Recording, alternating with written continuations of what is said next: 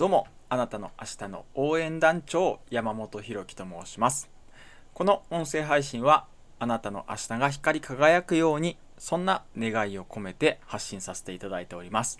いつも聞いていただいているあなた本当に支えになっています。いつもありがとうございます。今日初めて聞いていただいているあなたあなたが明日からも聞いていただけるように今日頑張って話したいと思います。どうぞよろしくお願いします。今日は何の話をするかということなんですけれども今日のテーマは不自然？俺らがやることは自然じゃないのかっ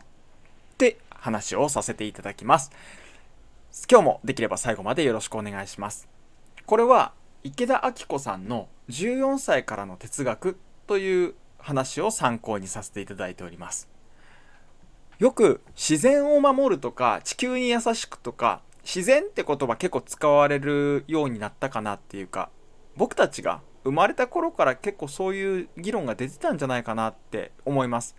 僕たちがって言ったのはこれを聞いているリスナーのあなたを学生の10代の方であったりとか私と同じぐらいの30代の方それぐらいを対象に話させていただいております。で確かに人間がね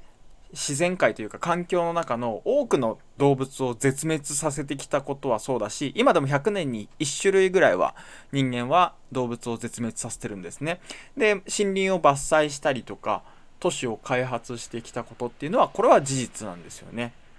だから植林をして地球を救わなきゃいけないんだとか限られた資源を大切にっていうふうに言われているんですけれどもでも僕こう結構衝撃的だったこの本からの言葉が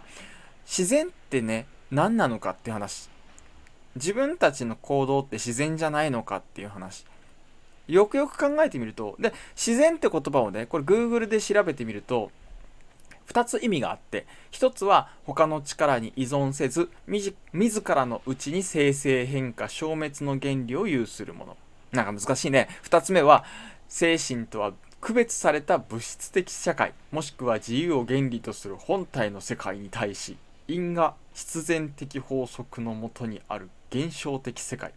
経験の対象となる一切の現象。もう後半よくわからないんだけどあの一つ目のね他の力に依存せず自分から出来上がって変化して死んでいくっていうそういうものを自然って言うんだよって。だから他の人にとか他のところから何て言うかあのー、何らねこう組み立てられたりとかしなくても勝手に出来上がってくるものみたいな風に思うと不自然な振る舞いとかあなたらしくないよっていう方周りにおられませんかね？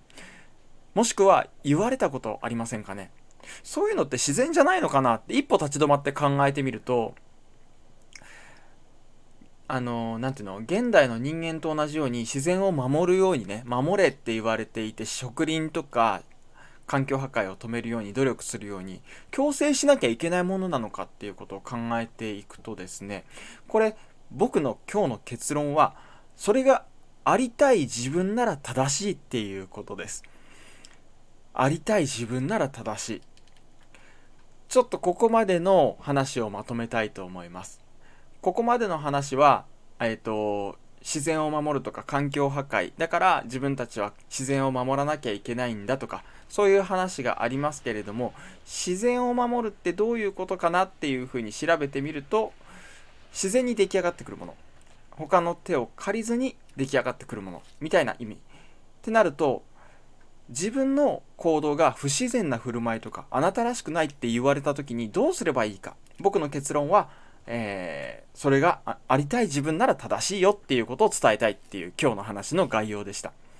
じゃあこの中身どういうことかっていうことを深掘りしていきたいと思います。えっと現代の人間の振る舞いもそうなんですけれども環境を破壊してきた人間の脳みそって不自然に出来上がったものなのか誰かに構築されたものなのかっていうとこれ食って寝て生活してたら出来上がってきたものなんですよね自分の脳みそって。誰かにあの組み立てを依頼されて組み立てられてで、えー、出来上がりましたはい一人の人間です。で出来上がるわけじゃないでしょ。なのでこの脳みそすらえー、自然に出来上がってきてるわけですよ。じゃあそこで考えられたアイディアとか、そこで、えー、の作られる行動みたいなものって不自然なのかって言ったら、それすらも自然そのものじゃダメなのかなっていう話なんですよね。で、そう考えたら、他人に迷惑かけちゃダメっていう方もおられるかもしれません。えっ、ー、と、自然そのものだから自分、人間のね、好き勝手に振る舞えばいいんだって言って、この脳みそすら、あの、自然に出来上がったものなんだから人を殺してもいいんだとかね、他人に迷惑かけちゃダメとかっていう方もおられるかもしれません。そこでね、あの、歯止めにかかる方がおられるかもしれませんが、他人はコントロールできないんですよね。うん。だから、自分は他人に迷惑かけない人生を選びました。他の人を、法律を守って、誠実に生きる生きるって自分の中で決めたんだったらそれは OK だけど他人にそれを押し付けるのはそもそも不可能だよねって話。他人はコントロールできないよねって。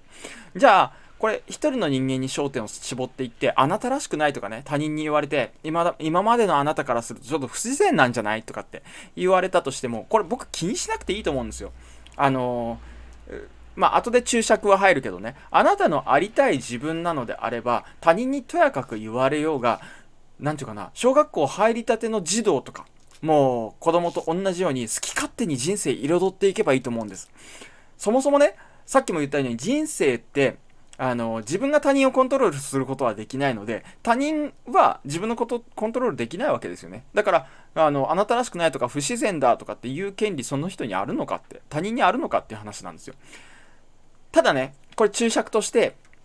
これは他人がどうなってもいいっていうことではなくてですね、えー、他人に苦しんでほしいっっていうのがあなたのありたい自分だったら止めはしませんけども、じゃあ、あの、そこで誰が喜ぶんだろうとか、そこで誰が笑顔になるんだろうとか、そこで誰の背中を押すことができるんだろうとか、そういうことを考えたときに、それはありたい自分になるんかっていうことを、まあ、もう一回立ち止まって考えてもらいたいってことなんですよ。大切なのは、今日伝えた一番核は、この、いつも自分にどうありたいのっていうことを問い続けること、これが、多分、自然に振る舞うっていうことにつながってくるんだろうなと思います。えー、結論ね、他の人にとやかく何を言われようが、ありたい自分になれるのであれば正しいことなんです。